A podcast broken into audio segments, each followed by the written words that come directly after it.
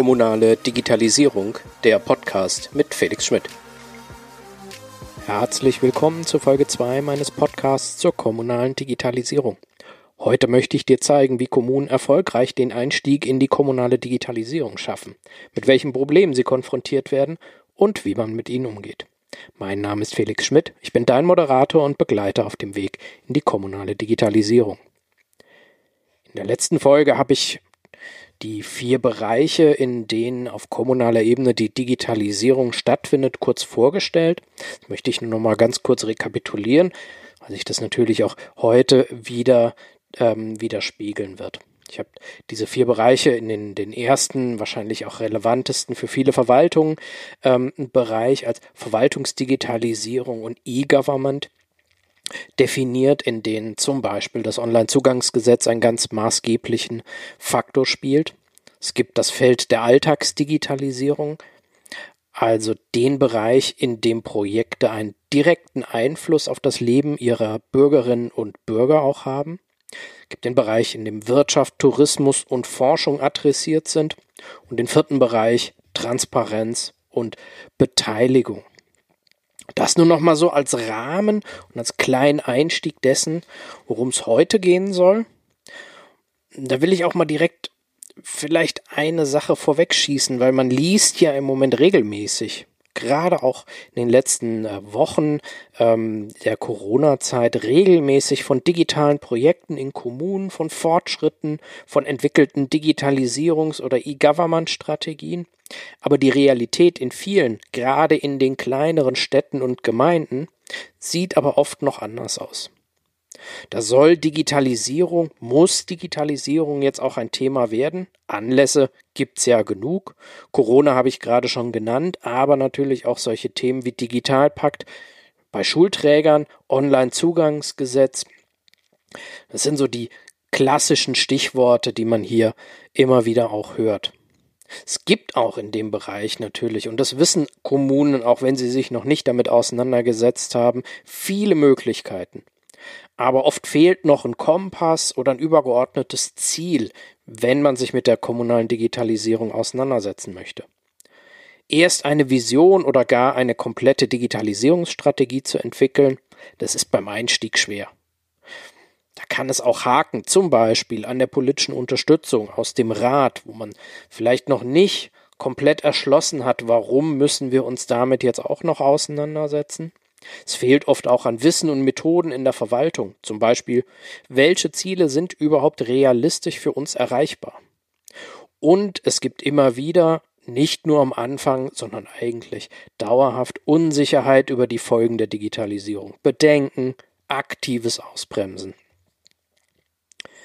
Aber trotzdem kann man sich zu dieser sehr frühen Phase als Kommune, die noch keine Erfahrung hat, Ziele setzen. Und es ist zum Beispiel genau das, keine Erfahrung. Den Aufbau von Wissen und Erfahrung in einer Verwaltung ist ein sehr wichtiges Ziel, das man gerade am Anfang beim Einstieg gewährleisten muss. Politische Gremien und Verwaltungen sollen Einblick in die Möglichkeiten und Potenziale vor Ort bekommen, die durch Digitalisierungsprojekte erreicht werden können. Und in, es ist auch wichtig zu identifizieren, in welchen Bereichen zukünftig Veränderungen notwendig sein können oder vielleicht auch benötigt werden. Um in der Verwaltung zu bleiben, da kann es um den Personalbedarf gehen, um Weiterbildung der Mitarbeiterinnen und Mitarbeiter, Zusammenarbeit in der Verwaltung, ganz großes Thema, aber auch ganz praktisch Einrichtung von Stabsstellen oder Ernennung von Beauftragten. So übergeordnet als Ziel kann man vielleicht, um es mal ein bisschen, ein bisschen sanfter zu formulieren, sagen, es ist wichtig, Motivation in Politik, Verwaltung, in Teilen auch schon in der Bürgerschaft zu erhöhen oder überhaupt mal zu wecken und damit Vorteile aus der kommunalen Digitalisierung vor Ort auch erreicht werden wollen. Und wie kann der Weg dahin aussehen für eine Kommune, die gerade das alles noch nicht hat?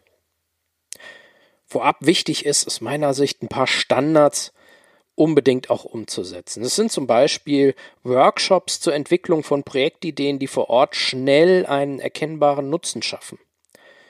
Dass die Teilnehmerinnen und Teilnehmer können zum Beispiel aus der Verwaltungsspitze kommen, ausgewählte Mitarbeiterinnen und Mitarbeiter, die vielleicht besonders affin dem Thema gegenüber aufgeschlossen sind oder in Bereichen, in denen man vermutet, dass diese Mitarbeiter früher oder später sowieso damit auch konfrontiert sind. Vielleicht wäre es auch sinnvoll, Vertreterinnen und Vertreter der Kommunalpolitik oder aus Vereinen, vielleicht auch aus der Bürgerschaft, wenn man jemanden äh, kennt, den man gerne dabei hat, auch in solche Workshops mit aufzunehmen. Wichtig da ist es auch, Best-Practice-Lösungen kennenzulernen, sich mit anderen Städten und Gemeinden zu vergleichen, die vielleicht schon ein paar Schritte auch gegangen sind. Ein anderer wichtiger Punkt, gerade am Anfang beachtet werden soll, viel Praxis einbeziehen in diese ersten Schritte. Also nicht nur Theorie, Workshop habe ich gerade genannt, ist wichtig, aber möglichst viel Erfahrungswissen, Hands-on-Mentalität in Projekte auch mit einbeziehen. Und da kann es zum Beispiel sinnvoll sein, kleine, schon oft umgesetzte Projekte kennenzulernen, zu kopieren, ähm, anzupassen auf die Vor-Ort-Bedürfnisse. Denn dann hat man den Vorteil, dass viele Probleme, die vielleicht vor Ort einem begegnen, die einem vielleicht auch mitgeteilt werden oder vielleicht auch ein Grund sind, warum manche bremsen, dass man diese Probleme aus anderen Kommunen auch schon kennt und auch die Lösung dieser Probleme auch übernehmen kann. So eines ein, so ein kleines Projekt, über das ich jetzt ein bisschen mehr sprechen möchte, ist jetzt gar nicht mal so dieser, so, so ein, ein, ein Projekt von überbordender Innovationskraft, sondern es ist etwas, womit viele Kommunen schon gearbeitet haben, erste Erfahrung vielleicht auch in einem anderen Bereich damit auch schon gesammelt haben. Das ist ein klassischer Mängelmelder der zum Beispiel umgesetzt werden kann über die Verwaltung selbst, über einen Bauhof, Stadtwerke oder vielleicht auch ein Entsorgungsbetrieb. Und dieser Mängelmelder, der kann ganz unterschiedliche Sachen. Auf der einen Seite natürlich, man kann darüber Mängel melden, die einer Bürgerin, einem Bürger in der Stadt ähm, begegnen, zum Beispiel wilde, äh, wilde Müllansammlung, ein überlaufender äh, Mülleimer, ein Altpapiercontainer ein Schlagloch in der Straße, ein, äh, eine kaputte Schaukel auf dem Spielplatz, alles mögliche Mängel in, äh, im Leben der Menschen, was äh, ihnen auch direkt auch begegnet. Das ist das eine. Aber ein Mängelmelder kann auch aufgebohrt werden. Da können auch zusätzliche Elemente mit reinfließen und das, was ein klassischer Mängelmelder kann, auch noch erweitern. Zum Beispiel können Ideen, können Vorschläge direkt an eine Verwaltung auch gemeldet werden. Dazu später noch ein bisschen mehr. Warum ist das sinnvoll? Warum halte ich das, warum äh, glaube ich, dass es für viele Kommunen sinnvoll ist, sich mit einem Mängelmelder am Anfang zu beschäftigen? Vielleicht mal vorneweg, viele Kommunen haben ja schon auf ihrer Homepage so eine Art Mängelmelder oder ein Mängelmelderformular auch integriert, wo Bürgerinnen und Bürger durch die Eingabe äh, des jeweiligen Problems, durch eine Beschreibung, wo haben sie dieses Problem gefunden, Name, Kontaktadresse und so weiter, das auch schon umsetzen können. Die Erfahrung, die ich bei diesen Projekten gemacht habe, ist aber die, dass die Nutzung von solchen auf der Homepage einer Verwaltung eingesetzten Formularen sehr, sehr begrenzt ist.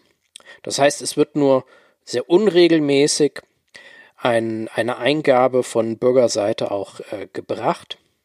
Und manchmal sind dann auch die Beschreibungen, die man ähm, dann zugestellt bekommt, auch ungenau, so dass es schwierig ist, überhaupt zu identifizieren, an welcher Stelle etwas auch aufgefunden wurde. Das kann man mit einer anderen Ausgestaltung umgehen, da komme ich gleich nochmal dazu. Aber vorweg, es gibt trotzdem eine ganze Reihe Bedenken, die immer wieder auch mir adressiert wurden, wenn, wenn ich vorschlage, mach doch mal einen Mängelmelder mit einer App zum Beispiel auch, um die Nutzung auch möglichst zu, ein, äh, zu vereinfachen. Das sind, wie gehen wir mit dieser Flut an Meldungen um, die uns jetzt um die Ohren gehauen werden? Schaffen wir das überhaupt? Ist das überhaupt leistbar oder produzieren wir da nicht Unzufriedenheit, weil wir das gar nicht umgesetzt bekommen? So klassische Bedenken an dieser Stelle. In der Realität sieht es aber anders aus. Ich will das mal an, an einem Beispiel ähm, eines Mängelmelders hier aus der Stadt Mayen machen, wo man einerseits die Möglichkeit hat, sein Mängel, den man, äh, das man gefunden hat, entweder über die Homepage oder über eine App überhaupt erstmal aufzunehmen und zu melden. Bei der App hat es den großen Vorteil, Fotos können gemacht werden. Der, die Automat, die, äh, das Handy übernimmt auch die Koordinaten, an denen man sich gerade befindet. Das heißt, hier gibt es kein Problem, jemand anderem zu erläutern, wo man sich gerade befindet und wo genau das Problem ist. Und vor allem ermöglichen die Systeme, die dahinter stehen, auch sowohl der Bürgerin und dem Bürger, aber auch einer Verwaltung, auch immer nachzuvollziehen, was hat eine Verwaltung mit meiner Meldung gemacht. Sie ist aufgenommen worden, sie ist in Bearbeitung, sie ist erledigt oder konnte nicht erledigt werden. So ganz klassische äh, Möglichkeiten, wie man mit einer Meldung auch umgehen kann. Das ist sichtbar und hat zum Beispiel auch den Vorteil, wenn alle Meldungen der Bürgerinnen und Bürger auch sichtbar sind, dass eine Doppelung von solchen Meldungen oftmals auch vermieden werden kann. Auf der anderen Seite erkennen Verwaltungen natürlich auch, wenn besonders aus einer Region besonders viele Meldungen eingehen, von, von Straßenzügen oder von bestimmten Punkten oder auch zu bestimmten Themen, die sie vielleicht so noch gar nicht richtig auf dem Schirm hatten. Und wie ist das so mit dem Umfang? Mit was muss man da rechnen? Also in Mayen zum Beispiel kann man ja alle Meldungen auch nachvollziehen. Es ist jetzt nicht so, dass da jeden Tag zwei, drei, fünf oder zehn Meldungen eingehen. Es gibt viele Tage, an denen eine Verwaltung nicht mit irgendetwas ähm, äh, belangt wird. Ein anderes Beispiel jetzt auch aus der Nähe von Stuttgart, die vor ungefähr einem Monat einen Mängelmelder äh, eingesetzt haben. Da war der Träger Ab der Abfallwirtschaftsbetrieb des Rems-Murr-Kreises die einen Mängelmelder bzw. eine Melde-App in die App des Wirtschaftsbetriebes integriert haben, in dem zum Beispiel auch die Abholtermine für den Müll nachgesehen werden konnten. Das wurde für vier Kleinstädte aus der Nähe von Stuttgart jetzt vier Wochen lang getestet und in dieser Zeit gab es 65 Meldungen. Ich glaube, wenn man das über vier Wochen teilt und dann auch nochmal auf vier Kleinstädte aufteilt, das ist nun wirklich jetzt nicht so dieser ganz, ganz große Druck, der da auf einem lastet. Deswegen war so eine Reaktion, die nach dieser Testphase dann auch äh, gegeben wurde, wir wollen diese App, diese Möglichkeit noch stärker bewerben, wir wollen noch mehr in die Außenwirkung gehen, damit die Bürgerinnen und Bürger diese App noch mehr kennenlernen und auch mehr nutzen. Warum bin ich der, der Meinung, dass das ein gutes Projekt ist? Um in ein, um Gefühle für die kommunale Digitalisierung auch gewinnen zu können. Auf der einen Seite, wichtigste Punkt aus meiner Sicht, die Lebensqualität steigt durch sauberere Straßen und schnelle Behebung von Mängeln. Die Verwaltung wird auch zugänglicher, es fällt Menschen einfacher, sich mit Anliegen an das Rathaus zu wenden.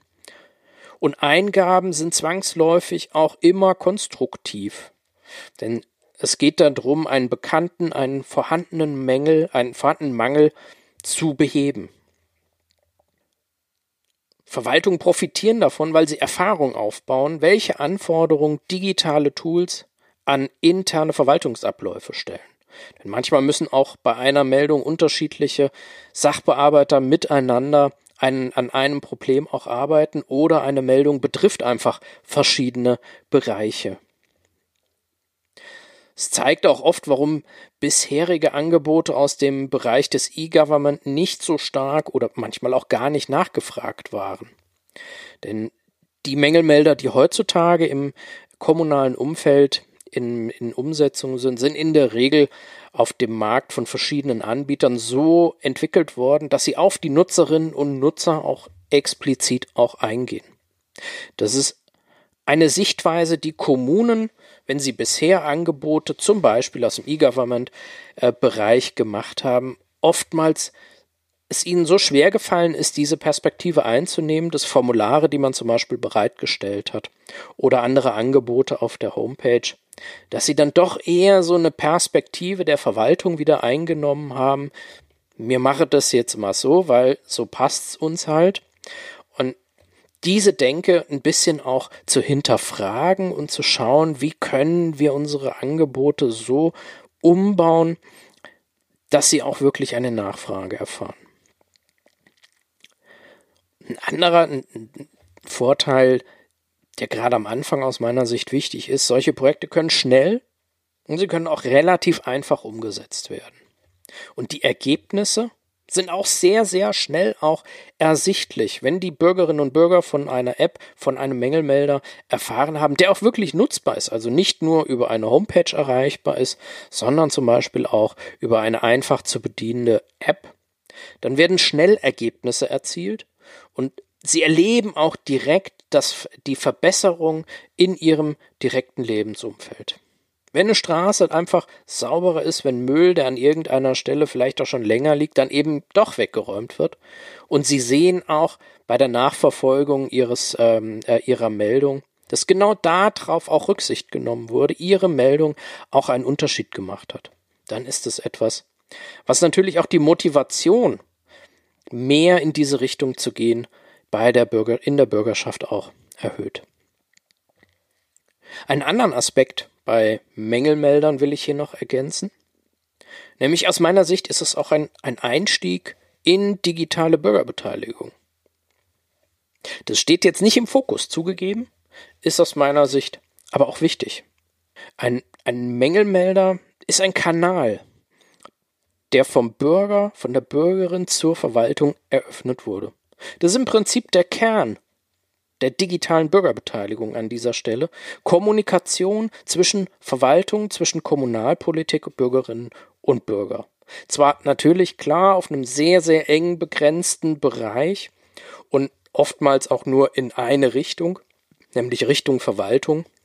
Und die Antwort einer Verwaltung besteht ja letztlich auch nur darin, dass man auf der Homepage nachlesen kann, dass man sich um diesen Mängel auch kümmert. Aber trotzdem ich glaube, es ist, es ist wichtig, dass Verwaltungen ein Gefühl dafür bekommen, wie Bürgerbeteiligung im Digitalen funktionieren kann, vor allem auch, welche Vorteile sie daraus auch selber ziehen können. Denn nur wenn man Bürgerbeteiligung auch von Anfang an berücksichtigt, kann man Angebote schaffen, kann man Projekte umsetzen, die auch wirklich nachgefragt werden. Und auch, es hilft auch dabei, dass Kommunen auf diesem Prozess der kommunalen Digitalisierung innovativ bleiben, effizient bleiben und dadurch gemeinsam mit ihren Bürgerinnen und Bürgern auch weiterarbeiten. Aspekte dieser Bürgerbeteiligung sind zum Beispiel, jetzt mal losgelöst vom Mängelmelder, eine Bedarfsanalyse. Was wird eigentlich wirklich gebraucht von unseren Bürgerinnen und Bürgern? Wonach rufen sie? Was sind die Probleme, die sie wirklich auch umtreiben, von denen sie erwarten, dass sie irgendjemand, Kommunalpolitik zum Beispiel, auch wirklich löst? Und so kann man dann auch wirklich konkrete Probleme identifizieren und der Lösung dann auch nähern. Man kann aber auch Fachwissen von Bürgerinnen und Bürgern abholen und auch selber nutzen. Und es liegt oft brach. So von sich aus kommen Experten, die im Bereich der Digitalisierung, zum Beispiel im unternehmerischen Bereich oder auch privat einfach Erfahrungen gemacht haben, die klopfen nicht am Rathaus an und sagen, Guten Tag, ich weiß was und ich würde euch gerne unterstützen, sondern muss man schon auch ein entsprechendes Angebot auch machen.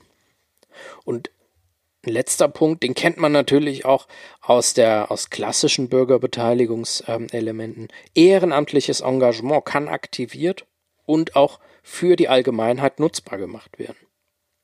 Wichtig ist hier, sage ich auch immer wieder, dass man auch bestimmte Zielgruppen aktiv auch einbezieht.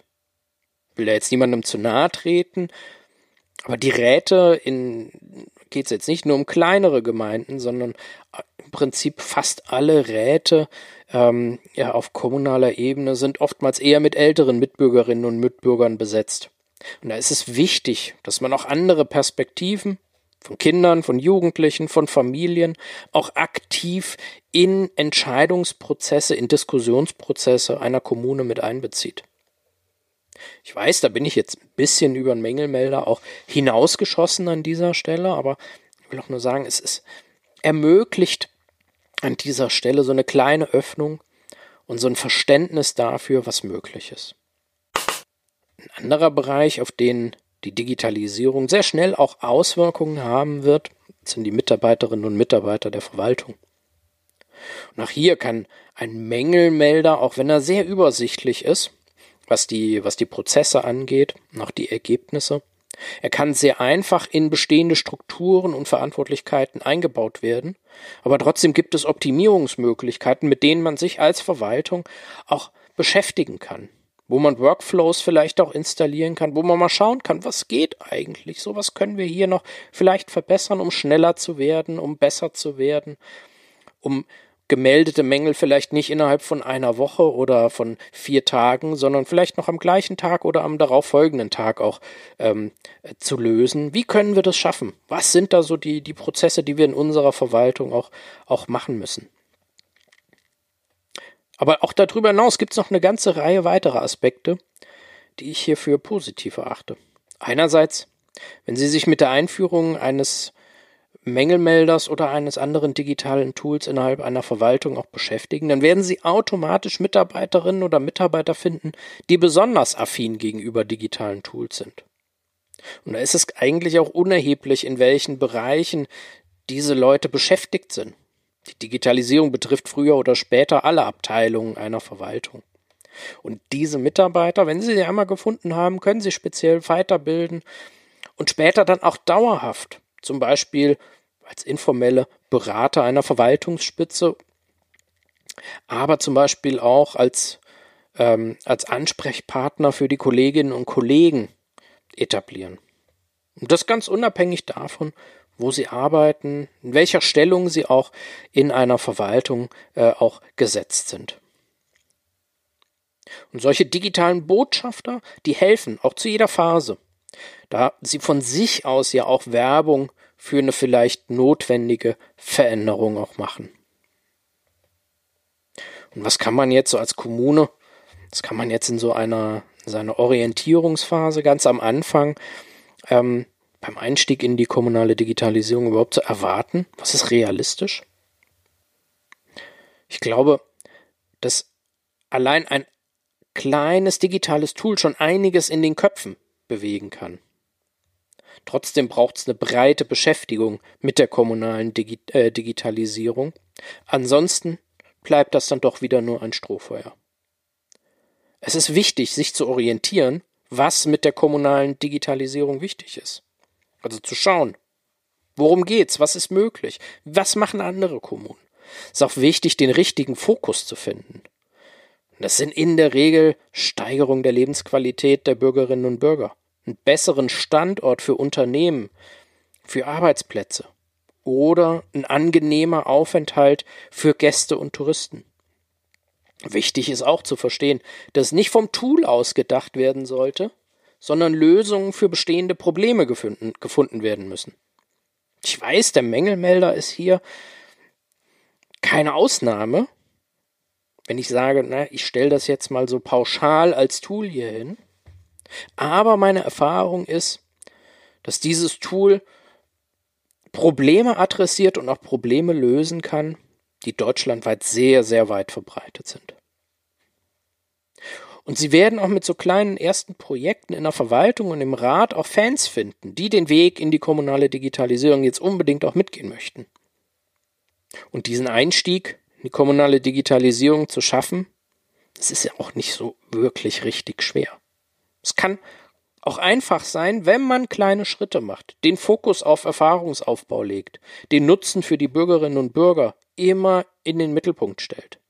Und vor allem darf man nicht erwarten, gleich alle Probleme einer Kommune auf einmal lösen zu können.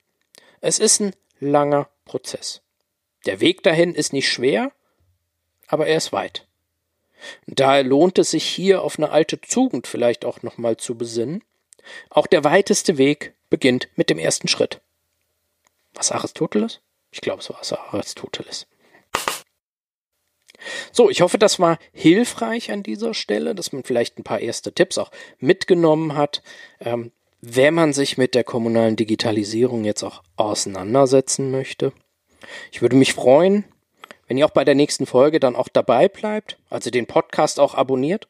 Besonders wichtig ist mir auch dein Feedback, damit ich von Anfang an über das sprechen kann, was dir auch wirklich wichtig ist. Darum freue ich mich über eine Bewertung bei iTunes, Spotify oder wo auch immer du diesen Podcast gerade hörst. Empfehle mich auch gerne weiter an Kolleginnen und Kollegen, die vielleicht Bock haben auf einen Podcast zur kommunalen Digitalisierung. Viele Grüße, dein Felix Schmidt.